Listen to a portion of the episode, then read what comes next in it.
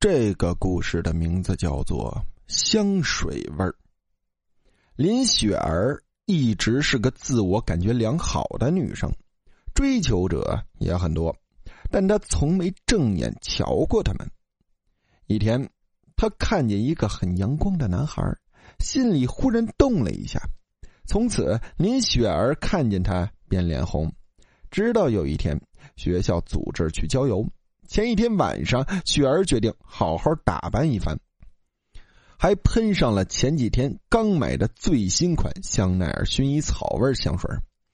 队伍走到山顶，那里十分寒冷，林雪儿一直在打喷嚏，男孩不停的为她披衣服，甚至扣子开了也帮她扣上，眼里有种说不出的用意。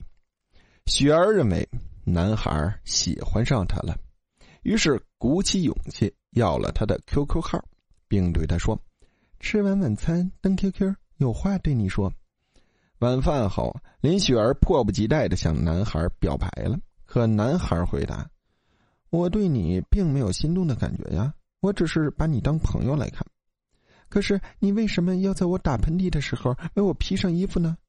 男孩的回答使他异常失望。雪儿同学呀。我想你想的太多了，你身上的香水味啊，老远我就闻到了。我天生对薰衣草过敏，所以呢，只好用衣服把香水味盖住。你扣子开了的时候，味儿又跑出来了，我只好继续给你扣上，并不是喜欢你。啊，故事到这里呢就完了。这个啊，不是鬼故事嘛，不过大家就听个乐呵吧。啊，咱们开始下一个故事。